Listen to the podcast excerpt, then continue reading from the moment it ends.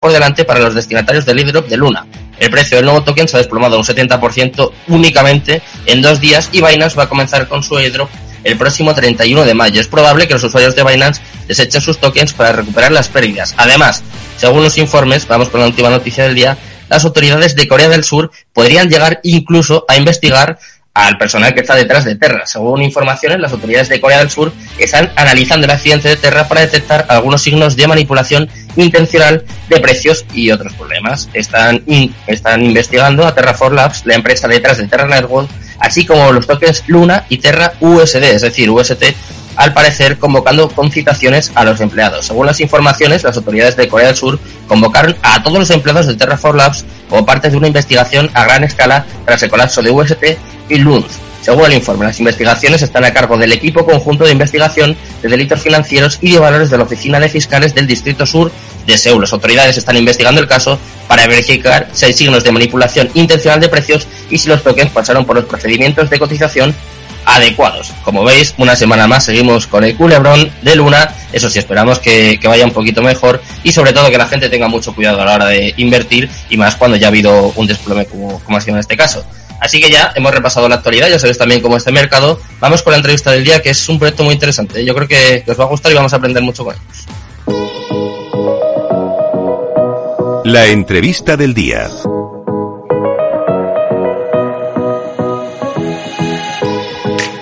Bueno, pues una semana más comenzamos con mi sección favorita, la sección en la que aprendemos junto a la mano de los mejores invitados. Y hoy tenemos con nosotros a Pau García Milá, es el fundador de Founders, una academia descentralizada, que yo tengo que decir que solo con leerlo ya me dejó loco, y que además está lanzando, ha lanzado ya su máster junto a Binance. Para que os hagáis una idea, Pau con 17 años creó su primera empresa, el sistema operativo ICE-OS, que fue adquirida por Telefónica en 2014. Actualmente cuenta con más de 511.000 seguidores en TikTok, donde cada día sube píldoras con información de actualidad y está aquí con nosotros pues, para hablarnos sobre su academia y también vamos a repasar con él un poquito la actualidad y el estado del, mercado cripto. ¿Qué tal, Pau? Muy buenas tardes. Bueno, pues muy, muy bien, muy feliz de, estar aquí. No sabía que estaba todo en verde. ¿eh? Me has dado por, por abrir mi cuenta de Binance. A ver, está verde, está verde.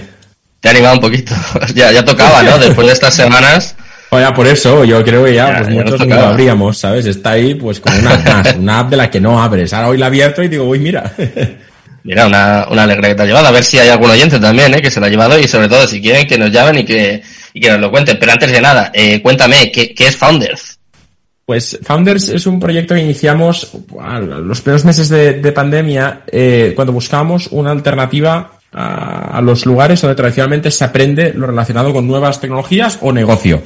Nos dimos cuenta de que mucha gente, cuando se planteaba ir a una escuela de negocios, había un problema, que es que están muy enfocadas a un 1% de la población muy bien definido, em, que más allá de que es justamente el uno que se lo puede permitir, una escuela de negocios vale 50, 60 mil, 70 mil euros para hacer un buen programa, el problema es que toda la publicidad y todo se destinaba siempre al, al, mismo target poblacional. Pero luego nos planteamos, ¿no sería interesante pues crear un espacio usando mucha tecnología para poder bajar mucho el precio, eh, para que cualquier persona que quisiera pudiera pues formarse en temas que incluso las escuelas de negocio más top no pueden dar. Es decir, hoy no hay contenido de calidad para aprender todo lo relacionado con el mundo blockchain, metaverso, NFTs. Al final la mayoría de gente que nos gusta este mundo somos autodidactas o vamos aprendiendo de internet.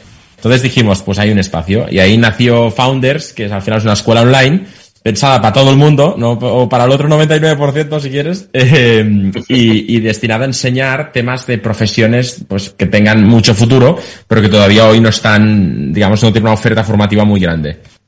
Hmm. ¿Y cómo te da a ti por, primero, por embarcarte un poco en este mundo de, de la tecnología blockchain, de la cripto, y luego por, por enseñar? ¿Cómo fue? Porque tú eres, es muy joven, ¿no? por lo calculo, eh, 22, segunda vez que me alegras la, tarde en esta llamada, o sea, qué maravilla. No, no, tengo 34 y tres hijos. Ah. Igual dicen que, que tienes tres hijos y pues ya, eres incompatible con ser millennial, ¿sabes? Pues soy un ex millennial de 34 años. Pero me, sí, digamos que hablo en plural porque Founders lo empezamos Ana y yo, que spoiler, estamos casados, o sea que somos una familia. Eh, lo, empezamos cuando eh, justo al, al explotar la pandemia nos pilló eh, viajando y nos tuvimos que quedar en Nueva Zelanda eh, encerrados. O sea, se cerraron las fronteras del país, teníamos dos hijos, Ana estaba embarazada, no podíamos volar, o sea, bueno, en fin, el drama que todos vivimos desde un punto de vista más. Y, y allí es cuando empezamos a pensar, eh, podríamos usar este tiempo para formarnos, para, para, pues, aunque vamos a estar en un país súper lejano, o sea, las, las antípodas de España, Nueva Zelanda, vamos a formarnos. Y vimos que la oferta formativa online en ese momento era bastante limitada. O eran programas de decenas de miles de euros en las mejores escuelas de negocios, o era las más digitales, que era pagar por ver unos vídeos, pues que yo quería o interactuar, hablar con gente, temas más modernos, y no había nada. Entonces dimos, y si en lugar de tal, pues lo creamos nosotros, y ahí es donde nació la semillita de, de, de Founders. Y, y, siempre lo digo, al final las cosas nacen de donde menos te lo esperas, y en nuestro caso nacieron de, de un problema, que era el no encontrar una oferta formativa de estas cosas potente que se pudiera hacer, pues compaginándolo con la familia y estando en otro país con otro uso horario muy distinto. Mm. O sea que al final, en vuestro caso, un problema, ¿no? Se convirtió en, en una oportunidad. Y una cosa, Pau, ¿por qué decís que es 100% descentralizada? ¿Qué características tiene? Sobre todo, ¿qué os hace diferentes de, de otras academias? Pues, a ver, de entrada, la educación descentralizada no es algo que hayamos inventado nosotros. Eh, es un concepto que se, se, está extendiendo poco a poco, sobre todo desde, desde Estados Unidos, que se basa en buscar una diversidad grande a nivel de las personas involucradas, es decir, muchos países, muchos backgrounds distintos, eh, muchas procedencias distintas, pero también entender, hay una cosa que nos pasamos mucho que se llama la inteligencia colectiva, que es que eh, queremos eliminar el, lo que se llama el punto único de verdad, que tradicionalmente es el profesor, el profesor lo sabe todo y los alumnos tienen que aprender del profesor. Obviamente nosotros tenemos profes y algunos son, digamos, llevan muchos años haciendo de profesor, algunos son doctores y doctoras en, en, en economía tal, y otros son profesionales que igual, pues, pues llevan también años tocándolo, igual no enseñándolo, pero sí tocándolo. Pero para nosotros los profes son un 20% de, de la, de, de todo lo que se aprende. El otro 80 es la propia comunidad. Es lo que te decía, que vimos que cuando teníamos que elegir había las escuelas muy caras que todo el mundo las recuerda, los que han estudiado allí, no, es que la gente, las conexiones, la quien conocí, y las baratas que no había comunidad, que era, bueno, he visto unos vídeos, pero tengo un grupo de WhatsApp en el que nadie habla, que no aporta mucho valor por, entre alumnos. Y entonces, al, al final, de, de, educación descentralizada se trata de que todos aportan eh, su punto de vista y su conocimiento. Ya tenemos un caso de una alumna que entró como alumna, participando en un open show, eh, propuso un tema, después a la gente le interesó mucho, hizo una masterclass en vivo sobre ese tema y hoy es parte del equipo de profes y está ya eh, acabando de preparar sus clases que las jugaremos las próximas semanas. O sea que este es el recorrido que esperamos que, que pase, que todo el mundo, si la media edad de la gente que hace este programa tiene, yo que sé, pues 38 años, que creo que es la media edad, pues estadísticamente cada, cada persona viene con 10 años de experiencia. Entonces, si hay mil alumnos, hay 10.000 años de experiencia acumulada entre los alumnos. Aquí hay cosas muy guays, pues, desde, digamos, de las que aprender. Más allá de lo que digan los profes, que también, ¿eh? Pero es que los alumnos traen un bagaje, una mochila muy grande entre ellos, con lo cual hay que, hay que escucharlos. Y de ahí el concepto de educación descentralizada, porque la verdad o el conocimiento viene de muchos puntos distintos. Y el hecho de que no tenemos oficina y de que estamos todos desperdigados, incluso como empresa, eh, o sea, sí. como empresa estamos por toda España y no hay una oficina física, pues también nos ayuda a, a ser un tipo de, de compañía distinta a, a, como eran las empresas antes de la pandemia, digamos. O sea, es como si fuese, Pau, una, una especie de, comuna, de comunidad educativa que se va retroalimentando un poco, ¿no? Es lo que, lo que entiendo. Al final aprendéis todos de todos, ¿no? Al 100% y tiene muchas sinergias con el concepto blockchain también, porque al final, de hecho, estamos preparando un token de gobernanza, en fin, cosas para, ah. para la propia comunidad, pero, pero al final el, el objetivo es eh, aceptar de que en un programa donde hay 20 personas o 200 o 1000 personas, eh, cada persona podrá aportar cosas distintas. Y hemos hecho grupos eh, de, de 10, de 20 alumnos que van a compartir su trabajo, donde hay alguien que tiene sesenta y tantos años que está aprendiendo porque le interesa formarse en este mundo, pero no, no lo hace para conseguir su próximo trabajo en esto porque quiere acabar su, su vida laboral en la empresa donde está, con lo cual no lo hace desde un punto de vista laboral, sino de, de conocimiento, que está compartiendo eh, un debate de un trabajo con un chaval de 20 años que quiere empezar su vida laboral dedicándose a esto. Y es brutal el valor que se aportan uno a otro. O sea que a veces pensamos que, que aprenderemos de la gente que más se parece a nosotros. Y yo siempre digo es al contrario, aprendemos más de los que no se parecen a nosotros. Totalmente. Sí, sí. Y eh, bueno, me estás hablando de, de, blockchain, de que tenéis sinergias y no solo eso, sino que además eh, tenéis un máster en blockchain y Web3 que creasteis junto a Binance, ¿no? Tengo por aquí algunos datos que me han dejado loco. Mil alumnos en 45 días, qué pasada, ¿no? O sea, está siendo un, un exitazo.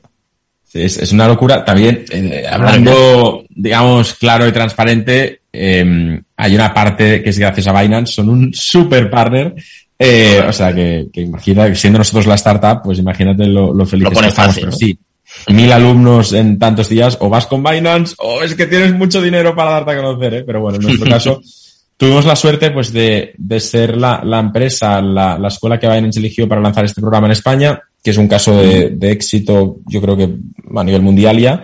Eh, y el objetivo era democratizar el, el acceso a este tipo de, de, de conocimiento.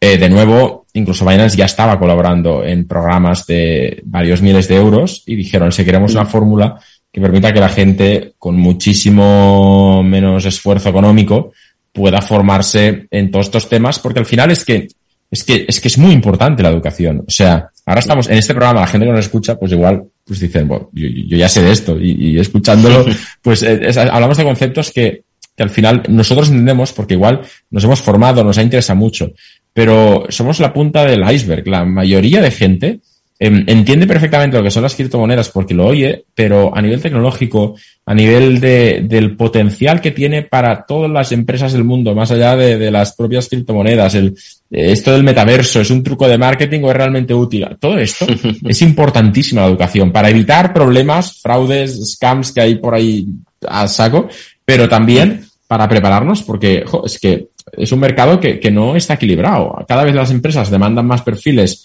Alguien que nos ayude en temas de Web3, de identificar proyectos, oportunidades, pero no hay nadie que de alguna forma ayude a crear estos perfiles dentro del, de, de la gente, ¿sabes?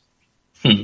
Además, la única forma de que la opción sea masiva, ¿no? Que es un poco el objetivo, el objetivo final, se podría decir, de la gente que estamos aquí un poco metidas en el mundo cripto, en el mundo blockchain, es, es eso, es llegar a todo el mundo. Yo lo, lo digo siempre ¿eh? cuando estoy en el programa, que mi objetivo es que mis padres, que mis abuelos, que, que alguien que no tenga ni idea se pueda enterar o por lo menos pueda seguir el programa porque es la única forma, ¿no? De que esto pues sea como internet dentro de 15, 20 años, ¿no? Sí, sí. Bueno, total, es que al final no hay otra. Eh, nos interesa a todos. Y yo digo que en este sector es raro que haya competidores. Somos ya unas cuantas, pues escuelas online que tocamos estos temas y tal, pero es que sinceramente es que no las veo como competidoras. Creo que hay un mercado enorme, enorme para todos Claro. y que todos sumamos, excepto los que lo hacen con mala fe. Cuando yo veo un programa de estos de online de te ayudo a forrarte con criptomonedas y sale el tipo delante de un Ferrari Con un y, y- y el curso vale 3.000 euros, digo, este está dañando a toda la industria de la formación, pero en general los que nos dedicamos a esto a nivel, desde el punto de vista pues más de, de profesiones, profesional y demás, yo es que lo re- respeto mucho a los competidores, aprendo de ellos Mm. cada día. ¿Y hace falta tener mucho tiempo libre, Pau, para, para poder formarse? ¿Cuánto tiempo Bueno, necesitamos al día, más o menos, para hacernos una idea? al final nosotros diseñamos una, una escuela y un programa que, que fuera compatible con, con nuestra vida como usuarios y asumimos que más gente tendría la misma situación. Da igual si son tres hijos o si son un trabajo y, y- y- amigos, pero lo hicimos pensando en que cualquier formación que hiciéramos tenía que ser compatible con familia, con otros estudios y con trabajo y con tener una vida. Entonces es un formato que se hace, se avanza entre 15 30 minutos al día aproximadamente. Eso significa que si no tengo tiempo durante la semana y me pongo el fin de, pues por la mañana, los sábados también. Y hay una mezcla entre ver las clases que están disponibles en la plataforma y la interacción con la comunidad, que es casi lo más importante. El Discord, las aulas virtuales que hemos creado, para, eh, ahí es donde está el valor. Es que yo digo, la gente que entra y ve las clases y después se saca el certificado, digo, te has quedado al 20%. Pero es que el, el otro 80 hay incluso mucha más riqueza que en ese 20 que dan los profes. Eh, entonces, eh, bueno, yo hablo mal de los profes y soy uno de los profes, pero es que, pues, es que siéndolo, lo digo, y todos lo decimos, es que somos el 20%, el 80% está fuera, está la comunidad. Entonces, en resumen, es bastante compatible con, con todos. Sí que la idea es no dejarlo de lado dos meses seguidos, porque este mundo cambia muy constantemente, pero con la mayoría de nuestros alumnos hacen 15, 30 minutos al día, y luego está el que, pues, por voluntariamente, o porque se lo ha encontrado, temas de ERTES y demás, pues que se pasa tres, cuatro horas al día, y en lugar de estarse tres meses, pues hace el programa en un mes y medio. pero, pero la mayoría hacemos esto, 15, 30 minutos al día. Vale, o sea que es accesible, ¿no? Para, para todo el mundo, desde luego. Y además he visto una cosa que me ha llamado mucho la atención y es que eh, hacéis eventos en vivo en el metaverso. ¿Cómo, cómo es esto? También dais, clases en el metaverso, ya me parece lo último. Bueno, es que al final yo siempre digo que el, metaverso eh, es una, una herramienta que si la usas como un truquito de marketing eh, no te va a dar ni alegrías ni penas, pero es que si la usas con un fin real, eh, puede ser muy potente. En nuestro caso nos dimos cuenta de que nos faltaba un espacio, un punto de encuentro para alumnos, para 10, 20 alumnos que se juntan para hablar de un trabajo que fuera cómodo, que no fuera un Zoom, porque acabamos el día hartos de reuniones por Zoom, eh, y que fuera más amigable. Y empezamos a probar tecnologías, y al final vimos que un tema de salas virtuales de Mozilla, que es open source, eh, precisamente para crear salas en el metaverso era muy potente, y empezamos a crear nuestro propio metaverso. Pero fíjate que hasta ahora igual tampoco todavía yo lo había destacado como un punto fuerte, porque es que hay tanto ruido en este tema. Nosotros lo usamos como una tecnología más. La verdad es que mola, que es guay. Tienes tu avatar y, y, y, pues vas a intercambiar puntos de vista y vas a hacer los debates y tal. Y a la gente le, le gusta y es, es bastante más amigable y cercano. Eh, yo creo que este tipo de tecnologías son útiles, especialmente cuando hay diversidad geográfica. Es decir, no tiene ningún sentido en una misma oficina decirle a alguien, nos vemos en la sala del metaverso. Esto es una idiotez, perdón, es que es así, porque si estáis juntos, por muy bueno que sea el metaverso, nunca será tan guay como iros a esa sala de reuniones que tenéis ahí y veros eh, cara a cara, ¿sabes?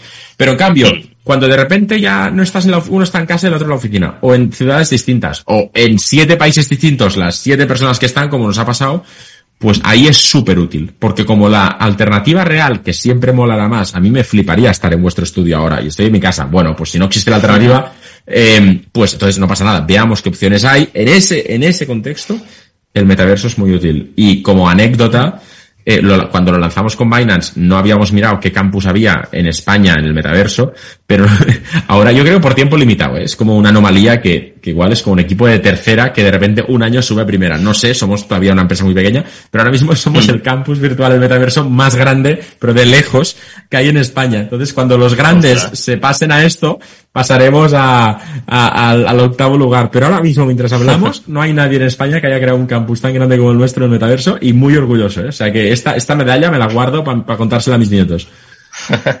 bueno, nosotros hicimos un programa también en el metaverso, ¿eh? que soy pesado, que lo he dicho, habrá oyentes que digan, qué pesado es, que lo he dicho ya 20 veces, pero que fue, fue una experiencia además muy, muy bonita, muy interesante y bueno, que al final todo es ir avanzando y además como buscar la practicidad, ¿no? O sea que Exacto. me gusta. Es que ¿eh? no, lo habría dicho mejor. O sea, al final es útil sobre todo cuando hay gente que está en diferentes lugares. En el momento que vosotros hacéis un programa, viene gente de muchos lugares distintos, es útil el metaverso y mola más que un Zoom. En el momento en el que, esto yo lo he visto, requerir oficinas para que cuando las salas físicas estén llenas, vamos a la del metaverso, oye, pues no, pues te esperas a que se... Ahí ya se, nos ha ido un poco. eh, por cierto, eh, he visto que tú eh, lo petas con tu canal de TikTok, sé que en Twitter también subes como pildoritas, ¿no? De un minuto sobre actualidad, tecnología, emprendimiento, más de 470.000 seguidores tengo por aquí, supongo que, ya serán más. Cuéntame un poco cómo se te ocurrió esta idea y, en qué consiste. Pues, pues fue, fue una, un accidente, más que nada, porque precisamente, mira, hablando de un tema que, que vais a conocer bastante en este programa, porque hace un año y pico eh, me dio por contarle a mi madre lo que había pasado con Reddit y GameStop y ese momento de las acciones, ¿sabes? Que, y, se lo conté, le hice un audio de WhatsApp de un par de minutos y, mi madre me respondió, jo, mira que lleva días eh, escuchando esto y en dos minutos me, lo, has, lo he entendido. Me dijo, lo tendrías que publicar en, en tus redes sociales. Y lo iba, yo no tenía TikTok en ese momento. Lo iba a publicar en Twitter, pero Problema, uno, que era solo audio sin vídeo y segundo, que está en catalán. Yo hablo en catalán con mi madre. Entonces que vale, me lo regrabo en, en castellano y lo subo y me lo grabé en vídeo y lo publiqué. Y lo vio un montón de gente. Y al día siguiente probé otra vez y en lugar de dos minutos hice un minuto, ya se quedó. Y, y, me abrí un canal de TikTok porque me insistían, aunque pues yo decía, uy, pero esto es, también es para millennials o es solo para los más chiquitos. Luego vi que había muchísima gente, amigos, colegas míos, más mayores, más jóvenes, que estaban ahí y al cabo de un año, pues me seguía medio millón de personas, pero es que, es que fue un accidente. O sea, yo publico, estamos hablando ahora y no he grabado. Cuando acabe, cuando cuelgue esta llamada, eh, voy a grabar el, el, vídeo de hoy. Entonces, eh, lo publico por las tardes antes de ir a buscar a los niños al cole y, Mm. y lo sigo manteniendo como algo así, porque el día que lo profesionalice, profesional, me cuesta esta palabra, es dura, ¿eh? Ah, Eh, el día que lo haga profesional, eh, yo creo que va a perder la esencia. La esencia es que es muy amateur. Somos Ana y yo hablando de cosas de forma muy tranquila y muy amena y que la gente igual, pues al ser un minuto, dice, pues va, lo voy a mirar. Mm, No, más, más accesible, ¿no? Que es lo que estamos contando todo. Vamos, desde que empezamos el programa, un poco también el objetivo aquí de, de Cristo Capital, que todo el mundo pueda entenderlo y sobre todo si además se entretiene, pues mira, pues mucho mejor. Estoy leyendo por aquí que tú crees que el 2022 será el año de, de los NFTs, igual que el año pasado, incluso los dos últimos fueron las DeFi, cada año tenemos una moda y este año tú piensas que, que puede ser que los NFTs, eh, no sé, alcancen más adopción, más, lleguen a más gente. Sí que es verdad que no paran de salir proyectos, ¿eh? Y, Estoy, de, de estoy hecho, alucinado con los NFTs. eh, esto del año del NFT lo, tuve la oportunidad de preguntárselo en una masterclass que hicimos precisamente con el fundador de Binance, con CZ, cuando estuvo en Ostras. España. Y, y yo le pregunté, Mm. el, el 2022 que es? Año del metaverso, año de los NFTs.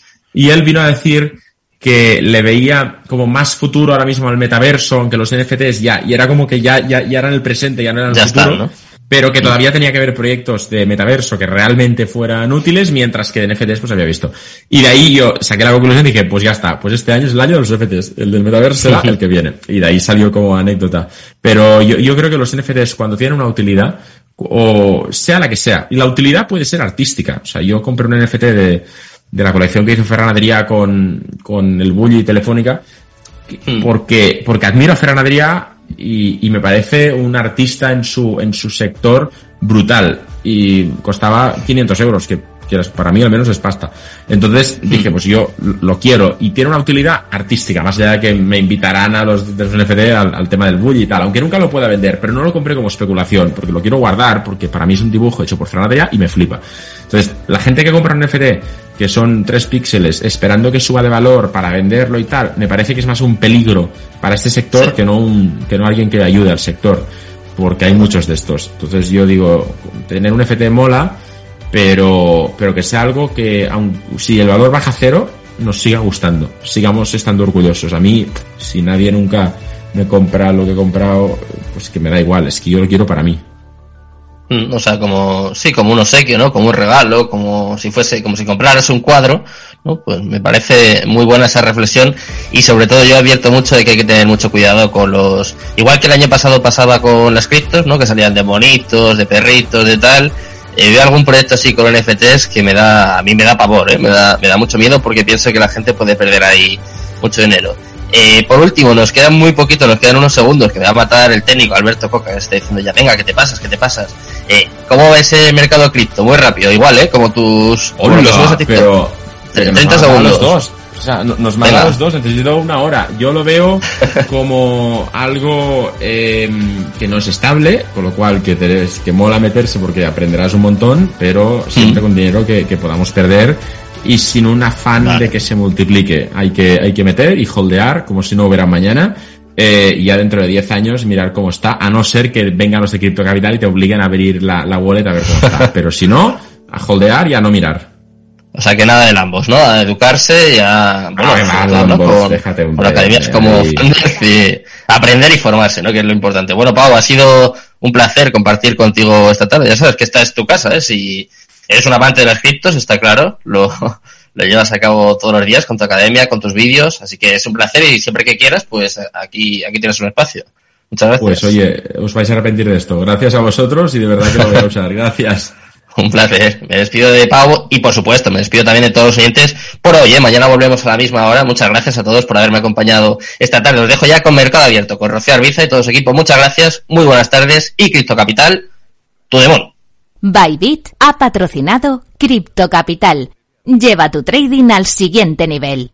En Correos sabemos que las pequeñas empresas y autónomos sois la fuerza de este país. Por eso te ofrecemos Correos Market, una plataforma online donde puedes vender tus productos y además tener a tu disposición un proceso logístico completo, sin comisiones y sin intermediarios, porque en Correos sumamos nuestra fuerza logística a la fuerza de todo un país.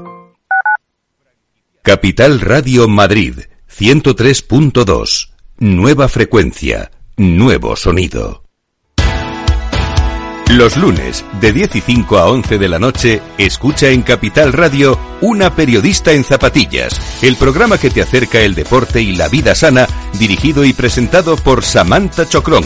Información sobre carreras, entrevistas a profesionales de la salud, la solidaridad en el mundo del running, todo esto y mucho más te lo ofrece.